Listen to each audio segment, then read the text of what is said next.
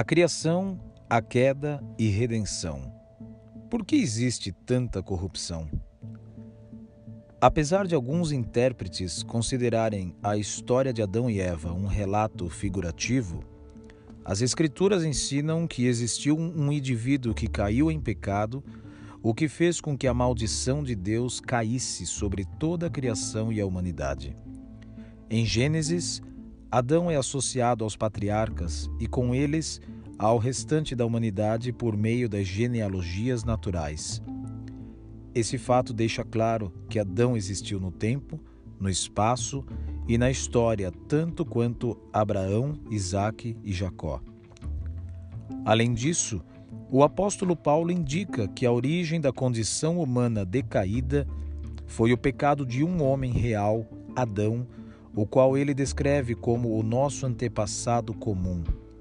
Atos 17, 26, Romanos 5, do 12 ao 14 e 1 Coríntios 15, 22. Essa é a interpretação autorizada do Novo Testamento dos acontecimentos registrados em Gênesis 3, onde encontramos o relato da queda, quando o ser humano original deixou Deus e a retidão e mergulhou no pecado e na morte. A teologia reformada se apoia, em grande medida, na realidade histórica da queda no pecado. João Calvino estruturou uma parte considerável da sua teologia em torno dos temas da criação, da queda e da redenção, concentrando-se nos paralelos entre Adão e Cristo. Adão foi originalmente criado em retidão, mas caiu num estado de corrupção e julgamento, e agora encontramos redenção da maldição da queda ao aceitarmos pela fé a obra expiatória de Jesus Cristo em nosso favor. Esses temas podem ser encontrados em todos os credos e catecismos reformados, como a Confissão de Fé de Westminster e Catecismo Maior. As Escrituras ensinam pelo menos cinco verdades fundamentais relacionadas à queda. Primeira, Deus conferiu ao primeiro homem o papel de representante de toda a sua posteridade, do mesmo modo que mais tarde designou Jesus Cristo como representante de todos os eleitos de Deus.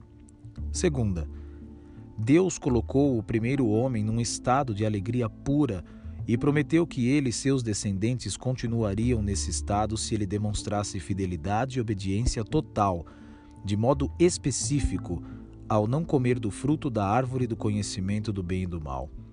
Terceira, o pecado de Adão e Eva colocou-os e aos seus descendentes, toda a humanidade, sob o jugo do pecado e da culpa, de modo que eles e todos os seres humanos passaram a sentir vergonha e medo diante de Deus. O primeiro casal foi amaldiçoado com expectativas de dor e morte e expulso do paraíso do Éden. Quarta, Toda a criação foi colocada sob uma maldição divina em consequência do pecado de Adão e Eva.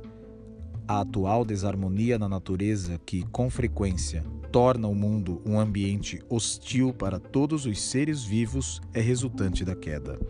Quinta, já nos dias de Adão e Eva, Deus começou a demonstrar misericórdia mediante a sua promessa de que um dia a descendência da mulher feriria a cabeça da serpente.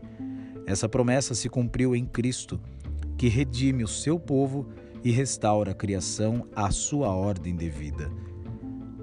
A narrativa da queda fornece uma explicação histórica convincente da perversão humana e da corrupção da natureza. Se não crermos na veracidade do relato de Gênesis, teremos grande dificuldade em entender Cristo, a quem o Novo Testamento descreve como o último Adão 1 Coríntios 15, 45. Pois por meio de sua morte sacrificial e ressurreição, ele revogou os efeitos trágicos dos atos do primeiro Adão. Romanos 5, do 12 ao 19 e 1 Coríntios 15, 22.